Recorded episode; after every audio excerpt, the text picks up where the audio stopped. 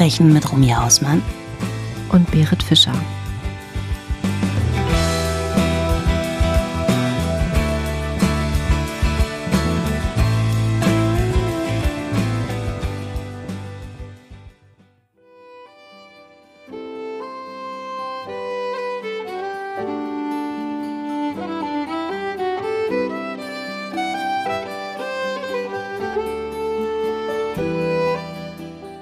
Es ist etwas windig draußen, als sie gegen 18 Uhr aus der Tür des Cafés tritt, in dem sie für die Sommerferien einen Job gefunden hatte.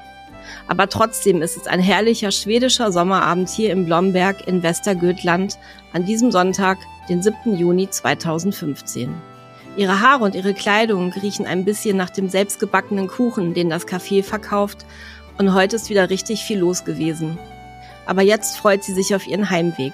Und heute ganz besonders, denn dieses Mal hatte nicht ihr Papa sie zum Café gebracht, sondern sie war mit ihrem neuen Mofa gefahren, auf das sie sehr, sehr stolz ist. Knapp 49 Kilometer liegen vor ihr. Eine Fahrt durch die idyllische schwedische Landschaft bis zu ihrem Heimatort Schöfte. Schnell schickt sie noch eine SMS an ihre Eltern, dass sie jetzt losfährt. Aber ihre Eltern warten vergeblich auf sie. Ihr Vater macht sich sofort auf die Suche und findet ihr Mofa.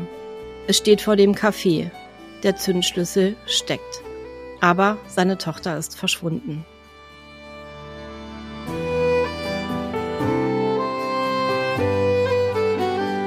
Und damit hey ok, willkommen till R&B A True Crime Talk. Mein Name ist Berit. Ich sag hier gar nichts, du bist so ein Streber, ich fall um. Mach die Sendung heute alleine. Warte noch mal, bring's mir bei. Soll ich noch mal sagen? Die bring's mir bei. Hey, ok. Hey, ok. Willkommen, Natil. Willkommen, Natil. Großartig, Buddy. Du Sprachgenie. Ich fühle mich auch direkt schwedisch. Ja, voll, ja. ne? Mit Birre Fischer und Romy Hausmann wollten wir eigentlich sagen, bevor die Streberin hier ihre schwedischen Sprachkünste ausgepackt hat.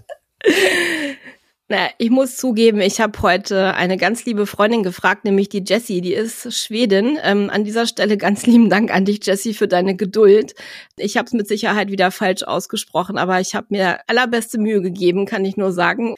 Danke, Jessie. Ich hoffe, ich habe mich jetzt nicht komplett zum Horst gemacht. Ja, danke, Jessie. Weißt du, jetzt muss ich nachlegen. Jetzt muss ich mir einen Fall aus Griechenland raussuchen, nur damit ich so eine so ein Intro machen kann. Ja, Suelada, das ist griechisch. Das heißt, glaube ich, auch irgendwas mit Hallo. Ja, dann bin ich gespannt auf den nächsten Fall. Ja, ich bin heute erstmal gespannt auf deinen.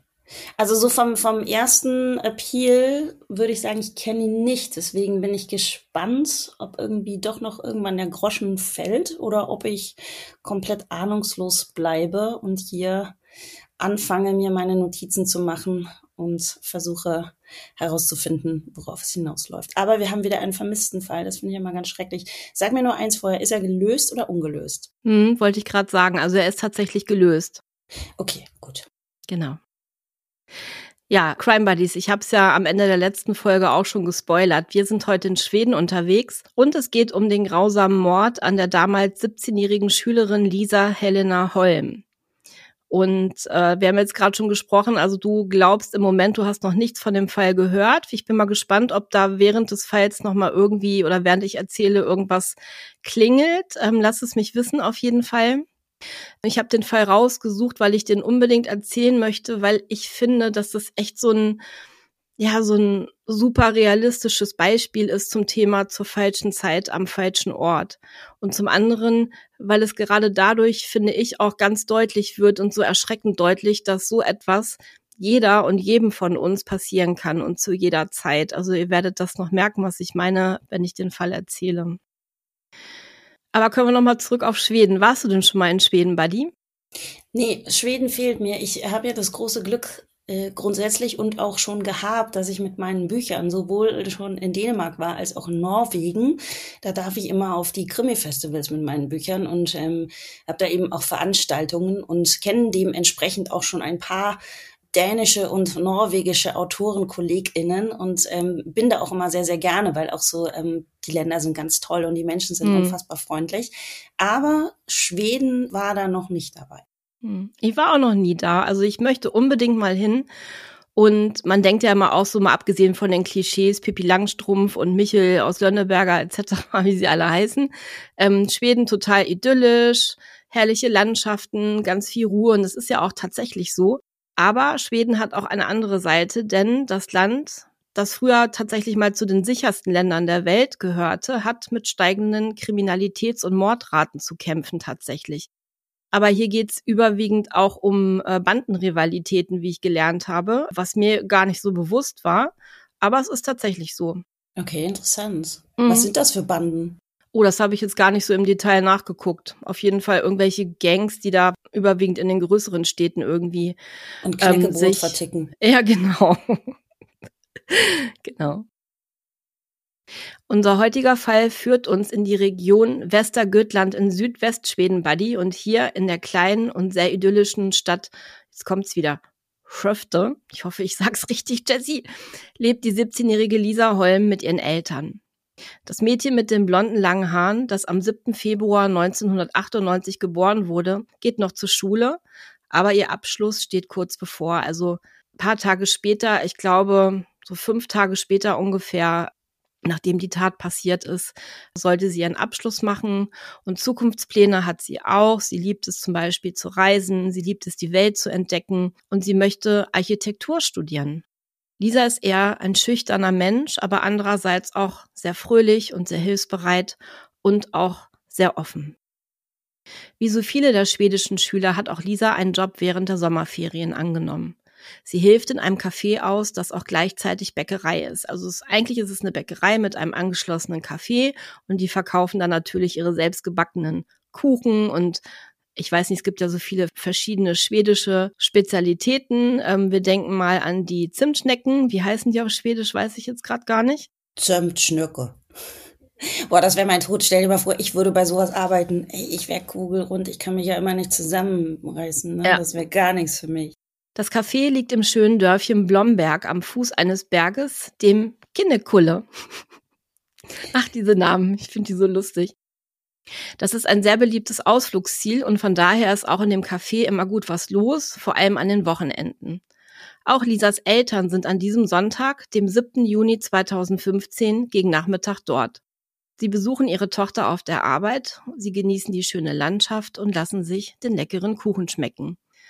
Später bieten sie Lisa an, sie mit dem Auto nach Hause mitzunehmen, doch sie möchte lieber mit ihrem neuen Moped nach Hause fahren, was ich auch voll verstehen kann. Ich hatte zwar kein Mofa, ich wollte mal eins. Mama hat gesagt, nee, gibt's nicht, weil sie fand das zu gefährlich. Ich habe sogar, ich weiß noch, in der Schule so ein Mofa-Unterricht gehabt, wo ich meinen Führerschein eigentlich machen wollte. Da sind wir dann auf dem Schulhof immer rumgegurkt, aber letztendlich durfte ich dann nicht. Und ich kann das aber total verstehen, weil du möchtest das ja dann auch mal austesten. Und sie wollte jetzt eben diese doch recht weite Strecke mit knapp 50 Kilometern dann mal selber fahren. Gegen 18 Uhr hat Lisa Feierabend und schließt zusammen mit ihren drei Kolleginnen das Café ab und die anderen Mädchen gehen zu ihrem Auto. Lisa geht zu ihrem blau-silbernen Moped. Bevor sie es startet, zieht sie noch ihre Schutzkleidung an und dann schreibt sie ihren Eltern gegen 18.23 Uhr noch schnell eine SMS, dass sie jetzt losfährt und ungefähr in einer Stunde zu Hause sei. Kurz darauf, gegen etwa 18.26 Uhr, klingelt bei Lisas Vater das Handy. Auf dem Display steht der Name seiner Tochter. Etwas verwundert hebt er ab, hört aber nur undeutliche Stimmen und darunter auch die von Lisa.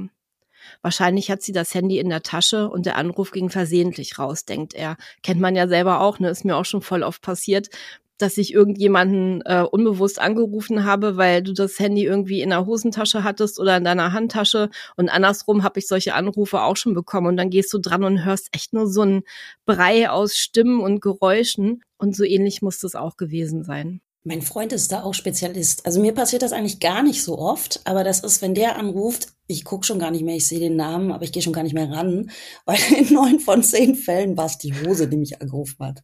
Siehst du, genau. Ja, so ähnlich war das wahrscheinlich auch. Und nun warten die Eltern darauf, dass Lisa zu Hause ankommt. Aber sie warten vergeblich. Aber der, der Vater kann jetzt auch gar nicht genau verstehen, was gesagt wird. Also das ist einfach nur so eine Geräuschkulisse. Mhm, genau. Okay. Genau, also er hört irgend so ein undeutliches Gemurmel. Aber auch kein Geschrei oder irgendwas. Also das nee. ist okay. Nichts Alarmierendes. Mhm. Nun warten die Eltern darauf, dass Lisa zu Hause ankommt. Aber Sie warten vergeblich. Denn nach über einer Stunde ist ihre Tochter immer noch nicht da. Ein ungutes und flaues Gefühl macht sich breit. Nachdem sie mehrmals erfolglos versucht hatten, Lisa auf dem Handy zu erreichen, entscheiden sie sich, die Besitzerin des Cafés anzurufen. Zwischen 19.30 Uhr und 20 Uhr klingelt das Telefon bei Lena Swedung, der Chefin von Lisa. Am anderen Ende ist Lisas Mutter, die sehr beunruhigt ist und Lena Swedung nun erzählt, dass Lisa bisher nicht nach Hause gekommen sei. Sie fragt Lena, ob sie wüsste, wann genau die Mädchen das Café abgeschlossen hätten und nach Hause gefahren seien. Lena antwortet, dass sie wie immer um kurz nach 18 Uhr im Café angerufen hätte, um zu schauen, ob die Mädchen pünktlich Feierabend gemacht hätten und dass zu dem Zeitpunkt alles normal schien. In der Zwischenzeit hat sich Lisas Vater mit dem Auto auf den Weg gemacht, um Lisa entgegenzufahren, beziehungsweise die Strecke abzuchecken.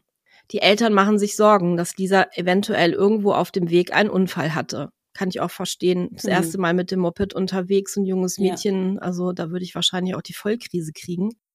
Als ihr Vater am Café ankommt, ist Lena Swedung auch bereits vor Ort, also Lisas Chefin. Sie zeigt ihm etwas sehr Beunruhigendes. Lisas Mofa steht noch vor der Tür. Der Zündschlüssel steckt. Aber von seiner Tochter fehlt jede Spur. Auch der Helm, der immer am Lenkrad hing, ist verschwunden. Fast sieht es so aus, als hätte Lisa schon losfahren wollen, aber etwas ist irgendwie dazwischen gekommen. Vielleicht hat sie es sich aufgrund der starken Windverhältnisse doch anders überlegt und hat den Bus genommen. Es war schon ziemlich windig wohl an dem Abend.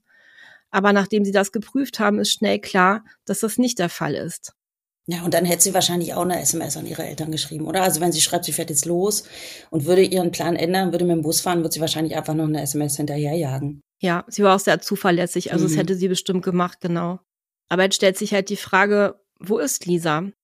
Was ist in den wenigen Minuten zwischen der SMS an ihre Eltern und ihrem geplanten Aufbruch passiert? Immerhin hatte sie ja schon einen Zündschlüssel ins Schloss gesteckt. Also schon extrem merkwürdig, ne? Mhm. Muss man sich ja mal vorstellen, diese Situation. Du kommst da als Vater an, findest dieses Moped mit dem Zündschlüssel drin also da würde ich, glaube ich, auch sofort denken, hier stimmt irgendwas nicht, oder? Naja, und dann ist es ja noch unwahrscheinlicher, dass sie den Bus genommen hätte. Sie wird ja nicht einfach ihr Moped da stehen lassen mit dem drinsteckenden mhm. Schlüssel, aber den Helm nimmt sie mit, das macht ja gar keinen Sinn. Ja. Zusammen suchen die beiden nun die nähere Umgebung nach Lisa ab, können sie aber nirgendwo finden.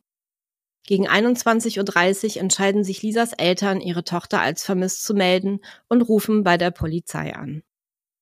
Die begibt sich sofort vor Ort und leitet eine Suche nach dem Mädchen ein. Auch Suchhunde werden eingesetzt. Noch ist es relativ hell draußen, denn im schwedischen Sommer wird es erst gegen 23 Uhr dunkel. Hier in Südschweden ist die sommerliche Mitternachtssonne zwar nicht so ausgeprägt wie in Nordschweden, aber die Polizei hat noch genug Licht, als sie ihre Suche beginnt.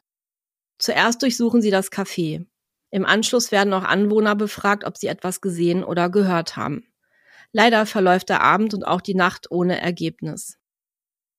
Ganz Blomberg steht Kopf und im Dorf verbreiten sich in rasender Geschwindigkeit die Infos, dass Lisa verschwunden ist.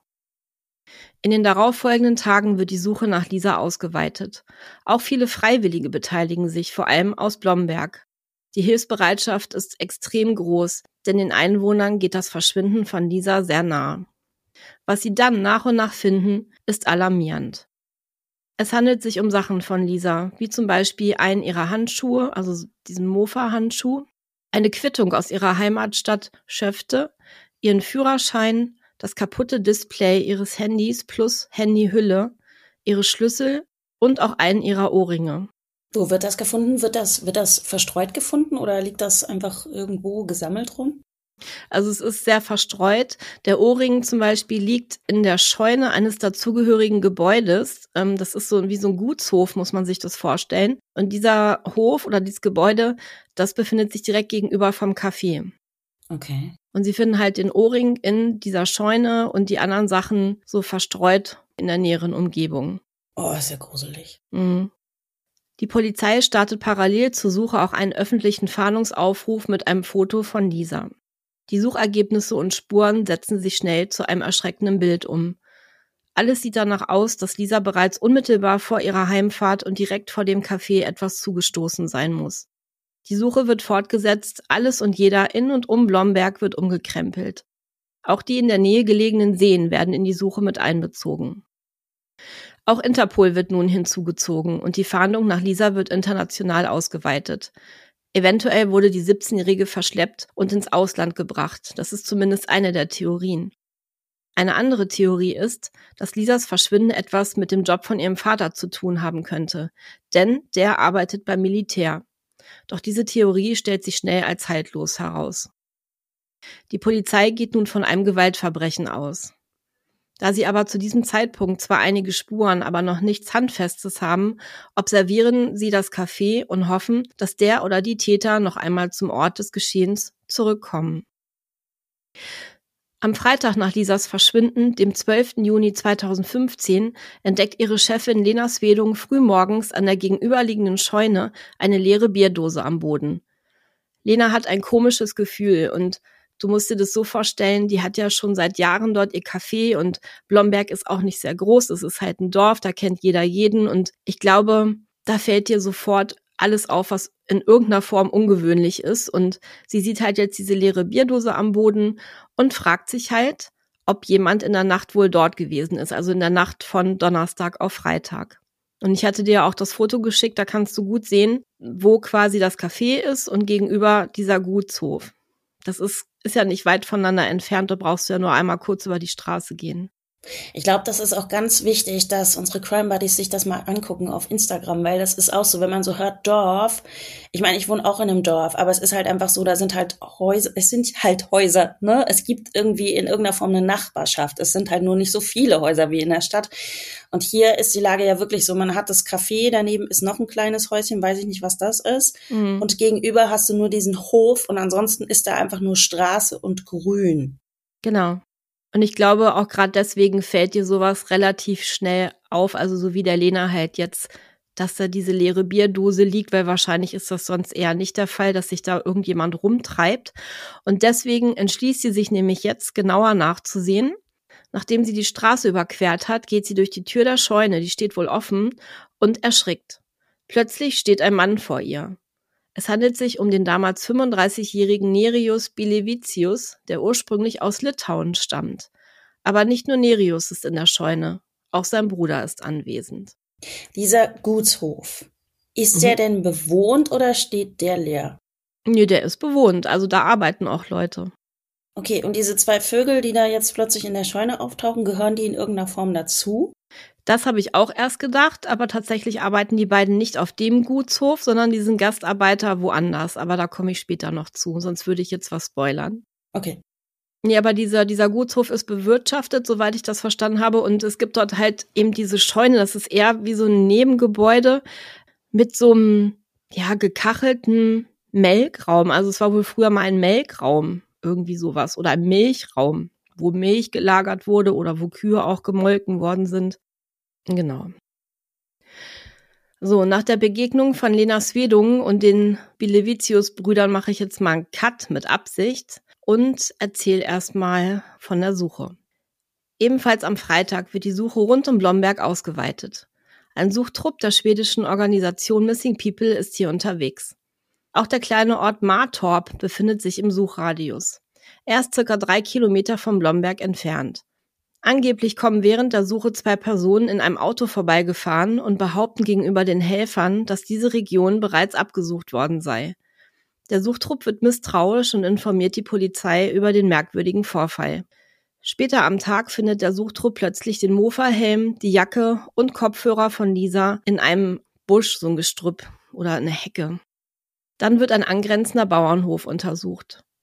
Was sie dort entdecken, werden alle Beteiligten nie wieder in ihrem Leben vergessen. In einer Baubude, die auch als Arbeitsunterkunft dient, finden sie in einem Spind die Leiche von Lisa. Mm. Der Körper war dort einfach hineingestopft worden. Nein. Ja. Die Polizei und Helfer sind geschockt. Gegen 20.18 Uhr am Freitagabend, also am selben Tag noch, wird Nerius Bilevicius verhaftet. Ebenso seine Frau und sein Bruder. Langsam fügt die Polizei nun Teil für Teil eines grausamen Puzzles zusammen und kann den Tathergang rekonstruieren. Was dabei herauskommt, ist unvorstellbar.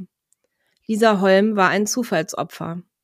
Denn wie sich herausstellt, hatte Bilevicius bereits einen Tag vor Lisas Ermordung eine andere junge Frau, die gerade joggen war und an der Scheune gegenüber des Cafés vorbeilief, angesprochen. Doch die junge Frau bemerkte schnell, dass die Situation irgendwie unheimlich war und rannte davon.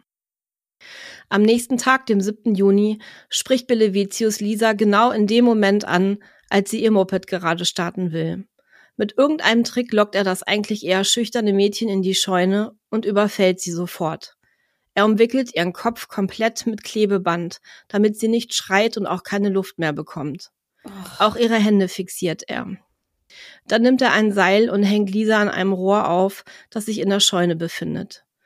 Das kann die Polizei später anhand der Spurenlage nachvollziehen. Fasern des Seils können am Boden gesichert werden und Haare von Lisa kleben noch an der Wand. Lisa stirbt einen qualvollen Tod und ihr Mörder schaut einfach zu. Nachdem Lisa tot ist, verfrachtet Belevicius ihre Leiche in sein Auto und bringt sie ins drei Kilometer entfernte Dorf Martorp auf einem Bauernhof, wo er als Gastarbeiter tätig ist. Dort in seinem Spind versteckt er den toten Körper des Mädchens. Das ist ja sehr clever, ne? Also. Total mh. clever. Ja, keine Ahnung, was der sich dabei gedacht hat. Die Schlinge des Seils, mit dem er Lisa erhängt hatte, liegt noch um ihren Hals. Anschließend fährt er gemeinsam mit seiner Frau seelenruhig zu einem Supermarkt, um ein paar Einkäufe zu erledigen. Die nachfolgende Obduktion ergibt, dass Lisa nicht sexuell missbraucht worden ist. Aber das Motiv von Nerius Belevicius resultiert vermutlich aus sexuellen Gewaltfantasien, so die Vermutung der Psychologen. Denn man findet auf seinem Computer später pornografisches Material, wo es unter anderem auch um Fesselsex ging. Überall in der Scheune können zahlreiche Blut- und DNA-Spuren von Belevicius nachgewiesen werden. Auch auf dem Seil und auf der Bekleidung von Lisa. In einem angrenzenden Nebengebäude der Scheune werden außerdem Spermaspuren von Belevicius gefunden.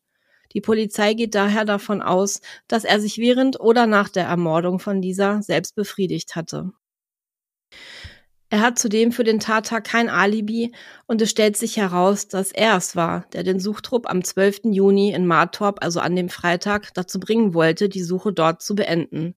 Also er wollte ablenken, ne? er wollte verhindern, dass die da äh, das finden, was sie halt gefunden haben. Ja, gut, ich meine, man, er scheint jetzt nicht so der cleverste zu sein. Also ich meine, allein eine Leiche in deinen Spind zu packen, so, ne? Das ist, fällt mir gerade ganz schwer irgendwie. Das ist, weißt du, dieses Mädchen war ein echter Mensch, weißt du, so, das ist alles so, so grausam.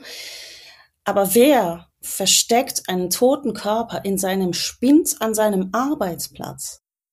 Ich weiß nicht, ob er vielleicht noch später die Leiche irgendwo anders hinbringen wollte. Aber eventuell. selbst jetzt mal ganz ehrlich, Buddy, also selbst als Übergangslösung also ich meine, es ist ja schon selten dämlich, wenn du meinst, ich kann jetzt hier so einen Suchtrupp überreden. Nee, nee, also hier haben wir schon alles durchgepasst, schon geht ihr mal nach Hause. Also allein das ist ja schon gewagt ja, zu denken, dass bresig. das funktioniert. Aber nach einen toten Körper in deinen Spind zu packen. Also ich meine, weißt du, hätte, hätte ähm, die Leiche wenigstens in seinem Kofferraum gelassen oder irgendwas, aber im Spind? Ja, wie gesagt, total bresig. Ich kann es auch überhaupt nicht nachvollziehen. Und was mich halt total schockiert, aber da können wir nachher auch noch mal drüber sprechen, ist halt einfach diese furchtbare Grausamkeit, mit der er vorgegangen ist. Naja, jedenfalls, wie gesagt, hatte er versucht, diesen Suchtrupp da von Missing People irgendwie dazu zu bringen, die Suche abzubrechen. Und er hatte irgendwie behauptet, dass Soldaten wohl schon dieses Gebiet abgesucht hätten. Aber die Leute von Missing People waren halt schlau und haben das gleich der Polizei gemeldet und er war auch schon wohl vor dem Auffinden von Lisas Leichnam verdächtig. Also die, die kennen ihn ja auch alle da im Dorf, ne? Also er ist ja kein Unbekannter und ich nehme mal an, mit der Personenbeschreibung war das relativ schnell klar, dass er das war.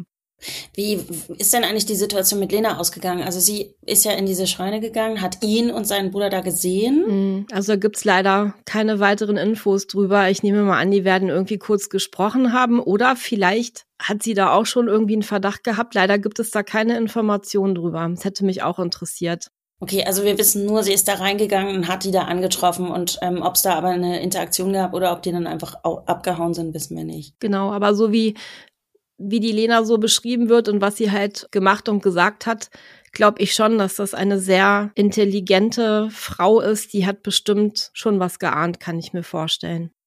Aber letzten Endes auf ihn gekommen sind, sind sie, weil sie quasi da die Arbeitsstätte durchsucht haben, grundsätzlich, weil das zu diesem Dorf da auch gehörte und da einfach an den Spind geraten sind und dann war klar, dieser Spind gehört halt ihm. Genau, genau so mhm. war's. Mhm.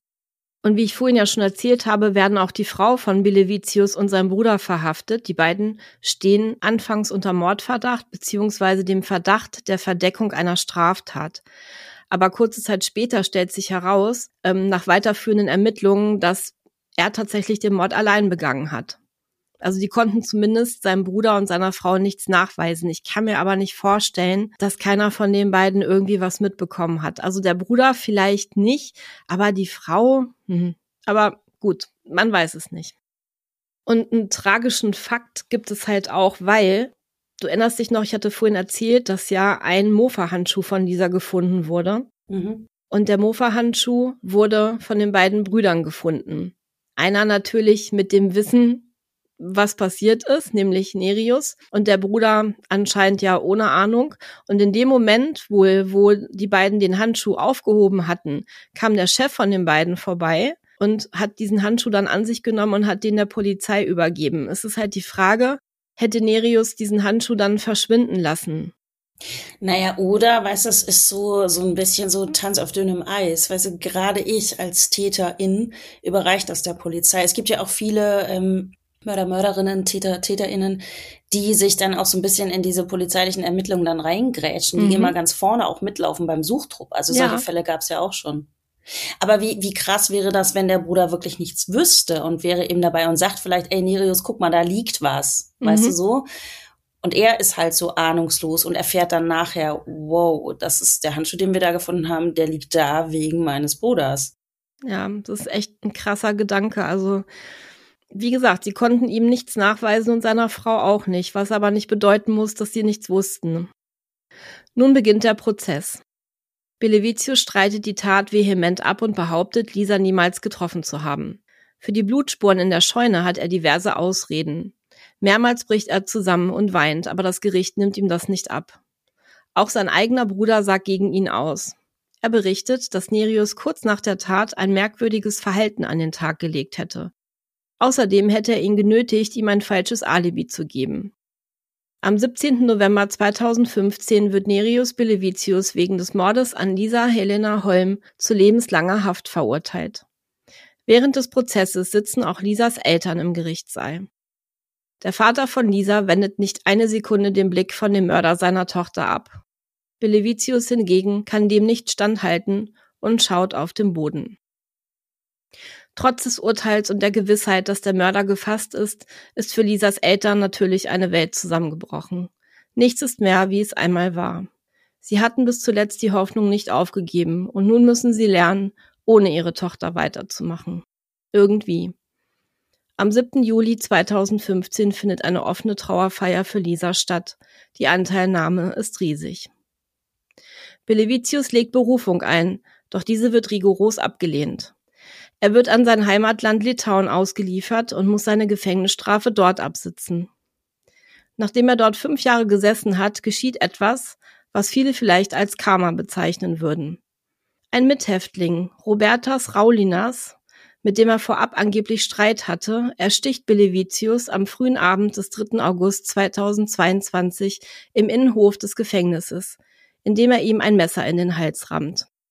Belevicius, der Mörder von Lisa Holm, stirbt noch auf dem Weg ins Krankenhaus. Puh, heftige Geschichte, ganz heftige Geschichte. Also ich hänge immer noch, du hast vorhin einen Satz gesagt, ähm, Lisa war zur falschen Zeit am falschen Ort. Eigentlich nicht. Und das ist das Allerschlimmste. Eigentlich war sie ja genau da, wo sie sein sollte. Sie hat ihren Job gemacht. Sie war auf dem Weg nach Hause, wie immer. Sie hat sich ja gar nicht in irgendeine Gegend gewagt, wo du sagst, du musst mit irgendwas rechnen und so, ne? Es ist unfassbar, wie wirklich du gar nichts falsch machst. Nichts, nichts, nichts. Und dann trifft dich so ein Mist. Und warum? Weißt du, ich meine, ich, mm. ganz ehrlich, ich glaube dem Bruder, dass er nichts wusste, weil, jetzt stell dir mal vor, ähm, das wäre ja wahrscheinlich auch sehr einfach gewesen für Nerius irgendwie dann zu sagen, ja, mein Bruder hing da auch mit drin, ich war das gar nicht alleine. Weißt du, zum einen ist ja wirklich die Spurenlage auch in der Scheune so, dass man nur seine Spuren gefunden hat.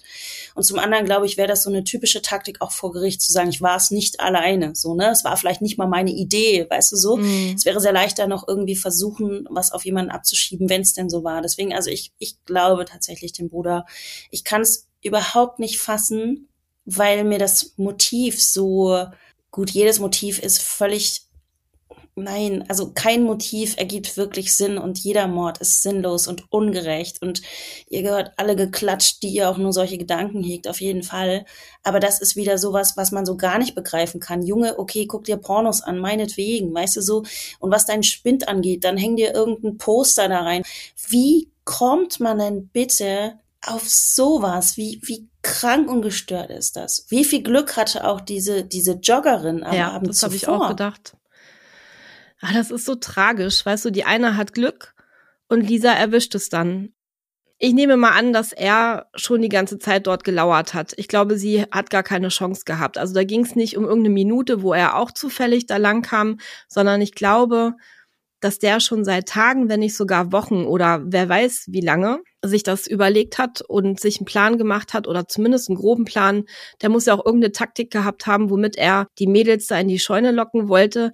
Ich könnte mir vorstellen, dass er bei irgendwas um Hilfe gebeten hat, weil ähm, das ist ja wirklich so eine Masche, da würden, glaube ich, die meisten drauf reinfallen. Ich muss gerade so an die Szene denken aus ähm, Schweigen der Lämmer, wo er dann, also der, der Serienmörder, dieses Sofa in seinen LKW wuchten will. Und sie kommt ja gerade von der Arbeit oder zumindest kommt sie gerade nach Hause, steigt aus und sieht das, wie er sich da voll einen abastet und guckt auch noch immer so rüber.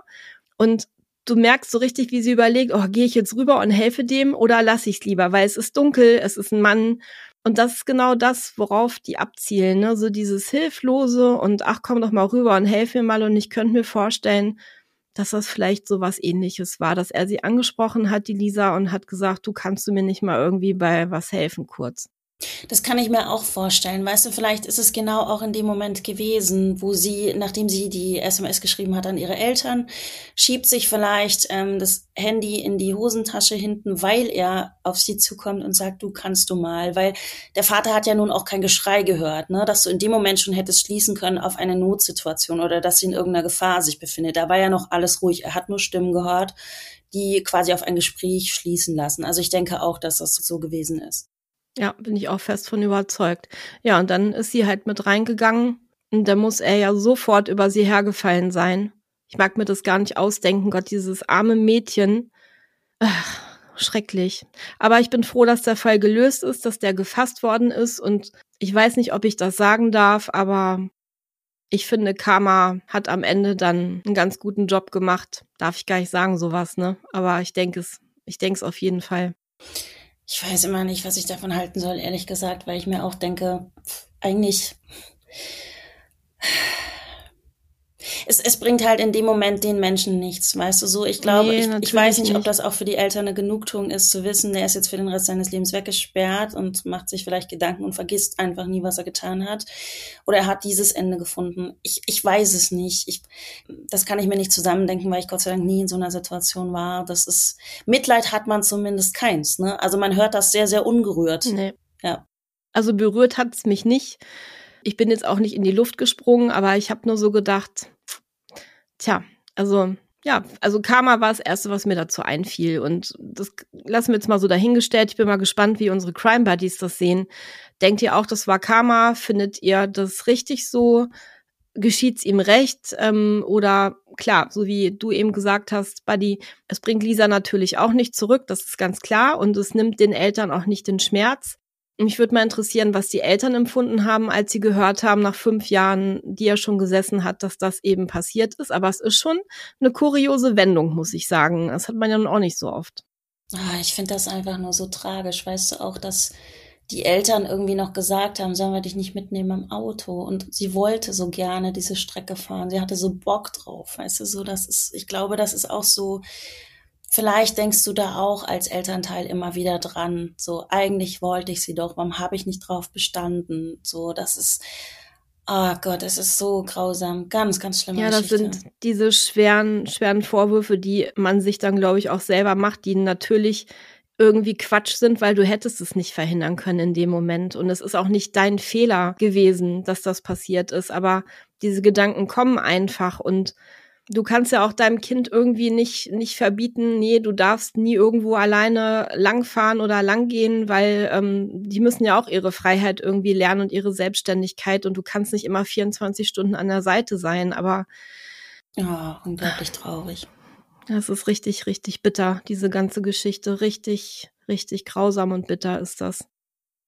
Ja, Buddy, das war der Fall Lisa Holm aus Schweden. Ja. Fehlen einem die Worte, oder? Ja, ich bin, ich bin echt sprachlos, weil für mich das so wenig, so wenig, wenig Sinn ergibt. Weißt du, nochmal, also bei allem, was wir, was wir manchmal hören, da denkst du, was für ein bescheuertes Motiv bist du denn dumm? Weißt du? Es ergibt nie Sinn, aber das ist für mich so komplett willkürlich und so bösartig und ja, ja, das ist wirklich nicht zu glauben, dass er wirklich auch so wahllos, ich hole mir halt irgendeine, ich lieg da vielleicht wirklich schon tagelang auf der Lauer, ähm, weil ich mir einfach diese Filme reinziehe und ich will das mal ausprobieren oder wie auch immer. Das ist, also das fasst mich gerade ganz, ganz extrem. Ja, und was ich auch nicht verstehe, also wir hatten ja vorhin schon an der Intelligenz äh, von Nerius Belevicius gezweifelt. Das ist ein Dorf und er ist da bekannt. Und die meisten kennen ihn einfach. Und dann so eine Tat auch noch in diesem Dorf auszuüben, wo sowieso die Gefahr extrem groß ist, dass du geschnappt wirst. Weißt du, wie ich meine? Das ja. ist jetzt nicht in einer Großstadt, wo du ein bisschen anonym unterwegs bist und dich vielleicht erstmal irgendwo in der Masse verstecken kannst, weil dich sowieso keiner kennt. Aber da, ich, das, ich verstehe das nicht. Also ich möchte jetzt, mir ist überhaupt nicht danach oder ich finde es mega unangebracht. Also ich möchte jetzt keine Witze machen, wirklich, weil ich finde die Gesicht Geschichte so, so schlimm. Die hat mich gerade komplett. Aber, und ich entschuldige mich dafür, aber der ist für mich mit der Spindnummer. Das ist, also der Trottel aller unserer bisherigen Folgen. Ich dachte ja immer, dass der Partner von Gretchen Anthony, dass ich den so bescheuert finde, weil er, der hat ja mal eine Videothek ausgeraubt, warum auch immer, weil er seine Filme nicht zurückspulen wollte. Wobei, das haben wir, glaube ich, nur spekuliert. Aber den fand ich ja so strunzend doof schon. Aber jemanden, der an seiner Arbeitsstätte eine Leiche in seinen Spind steckt, Junge, du kriegst die Krone. Wirklich, du kriegst die Krone. Das ist unfassbar. Ja, der ist jetzt auf unserer Trottelliste auf jeden Fall die absolute Nummer eins. Aber nichtsdestotrotz, ich weiß nicht, was kann man den jungen Mädchen mitgeben? Ich meine, wir waren ja auch mal in dem Alter, es war schon lange her, aber wir haben auch Sachen gemacht, also ich auch, wo ich heute die Hände über dem Kopf zusammenschlage, ähm, wo ich denke, Gott, du bist mal zu einem Typen, den du gar nicht kanntest, in die Wohnung gefahren oder du bist mal in ein fremdes Auto eingestiegen das leider auch echt nach hinten losgegangen ist, diese, diese ganze Geschichte. Aber was kann man mitgeben? Lasst euch nicht ansprechen, ähm, egal worum es geht, lasst euch nicht von Fremden irgendwie ähm, ansprechen, sondern ignoriert es einfach, geht weg. Naja, aber du tust dann halt anderen Menschen auch so Unrecht. Ich weiß immer nicht, ob das fruchtet, weißt du so, weil was ist denn wirklich, stell dir vor, du bist eine Person, die gerade Hilfe braucht. Also es gäbe wirklich diese Situation, dass du sagst, ähm, ich brauche bei irgendwas Hilfe und niemand ist da. So, und dann sehe ich jemanden und frage einfach, hey, könntest du mir kurz helfen? Also solche Situationen gibt's ja auch und da bist du sehr dankbar, wenn jemand auch mithilft. Ja, und du bist keine Mörderin, die jetzt denkt, ich brauche jemanden für meinen Spind, der würde sich da gut drin machen. Weißt du, das, das sind ja auch Situationen, die einfach im Leben passieren, wo man auf der anderen Seite auch sehr dankbar ist, dass es Menschen gibt, die dann einfach nicht sich umdrehen und weggehen. So, ne? Dann denke ich immer so, was, was willst du denn auch hier sagen von wegen Mädchen, kauft euch ein Pfefferspray oder so. Ich glaube auch in solchen Momenten, du bist so überrumpelt, gerade weil wir gar nicht so denken. Wir vermuten nicht, dass jemand der uns anspricht, weil er vielleicht eben auch Hilfe braucht, dass der sofort ja, irgendwie und gerade in so einem idyllischen ja. schwedischen Dorf, ja. weißt du? Diese Geschichten, die sind für uns nicht echt. Das passiert nicht in unserer Realität, weißt du so? Und deswegen glaube ich, selbst wenn du da komplett equipped wärst, wärst equipped wärst mit, mit Pfefferspray und könntest vielleicht noch Karate und sonst was, ich glaube, in solchen Momenten wärst du total handlungsunfähig. Klar, also wenn ich da irgendwo stehen würde, was weiß ich, bei Edeka auf dem Parkplatz und da kommt ein Typ an, obwohl bei Männern bin ich schon sehr vorsichtig. Also wenn mich da einer von der Seite anquatscht, den ich nicht kenne, egal worum es geht, auch wenn der noch so harmlos aussieht und mich ganz nett fragt, kannst du mir mal bitte meine Tüten hinten in meinen VW Bulli reintragen? Steig doch mal rein, bis ganz nach hinten, Dankeschön. Nee, mach ich nicht. Ja, aber du bist auch keine 17 mehr, ne? Ja, das stimmt. Ja, okay, mit 17, ja, du hast recht, absolut. Mit 17 hätte ich mir da wahrscheinlich auch gar nichts beigedacht. Ich habe auch mal, ich habe mal, ähm, wobei das war von Frau zu Frau, aber ich meine, es gibt ja auch böse Frauen, so ist es ja nicht. Es gibt ja auch Mörderinnen und ähm, die habe ich mal angesprochen aus heiterem Himmel, weil ich mal überlegt hatte, mir so ein Auto zu kaufen, wie sie hatte. Und die wollte gerade einsteigen, auch bei Edeka, auf dem Parkplatz. Und dann habe ich die gefragt, darf ich mir mal ihr Auto angucken? Und dann sage ich auch, können Sie mal nicht mal die Tür aufmachen und so. Ich wollte gerne mal gucken, wie es drinnen aussieht. Und es hat sie auch alles gemacht. Und es war ja auch in Ordnung. Es war ein total nettes Gespräch. Aber ich hätte ja auch, ich hätte ja auch die Böse sein können. Ich hätte sie da reinschubsen können und wäre dann mit ihrem Auto und ihr zusammen abgehauen. Also es gibt ja die beklopptesten Sachen. Aber du hast schon recht, wenn man so durchs Leben geht und hinter jedem irgendwas Böses vermutet, dann kommst du auch nicht mehr klar. Also es ist echt schwierig, finde ich. Buddy, der Frau geht's wirklich gut. Ich habe gerade so im Kopf Robert Durst, weißt du, der so aus Versehen ein Geständnis gemacht hat. Der Frau geht's gut. Bist du ganz sicher? Ja, okay. der geht's gut. Okay. Ich habe ihr nichts getan. Gut. Ist alles prima. Ja, also du hast mich heute völlig aus der Bahn geworfen. Ich finde den Fall ganz, ganz heftig, heftig schlimm. Es tut mir unfassbar leid für dieses tolle junge Mädchen. Und boah, ich habe so ein Feindbild gerade von dem Spinstrottel. Es ist, ich muss erst mal klarkommen. Ich muss mir hier erstmal Tee machen und ein bisschen Schnäppi Ich finde auch, der Fall muss erstmal so ein bisschen sacken, ja, ne, ja. wenn man den gehört hat. Also das ist so, da passiert so viel in so kurzer Zeit und auch so, so schlimme, grausame Sachen dass du das erstmal gar nicht so in deine Birne reinkriegst, finde ich. Also ich, als ich den gelesen habe, musste ich auch erstmal das so ein bisschen sacken lassen. Das musste ich erstmal so ein bisschen verknusen, wie man hier oben in Norddeutschland sagt, nicht? Ja, es ist einfach die Willkürlichkeit, die einen total abfuckt. Das auch, ja. Trotzdem natürlich danke, dass du mir und unseren Crime Buddies den Fall heute mitgebracht hast. Ähm, passt Sehr immer gerne. gut auf auf euch, ihr Lieben. Lasst euch nicht anquatschen. Geht nicht in irgendeine Scheune egal was euch versprochen wird, kleine Babykälbchen, die man streicheln kann. Oh, ich wäre auch sehr anfällig. Für sowas wäre ich sehr anfällig, muss ich leider gestehen. Hm, ich leider auch. Ja, hat sich mit dem heutigen Fall dann wahrscheinlich auch geändert. Passt einfach auf euch auf, wie Rumi schon sagt, und seid wachsam, seid nicht zu misstrauisch, aber auch nicht zu gutgläubig. Also findet da irgendwie einen Mittelweg und denkt immer dran, nicht jeder ist nett, aber die meisten sind es Gott sei Dank auf dieser Welt. Und mit den Worten verabschiede ich mich für heute und sag Tschüss. Und ich hänge mich dran und sag auch Tschüss. Bis zum nächsten Mal. Bis in zwei Wochen, Buddy. ciao. ciao. ciao. ciao.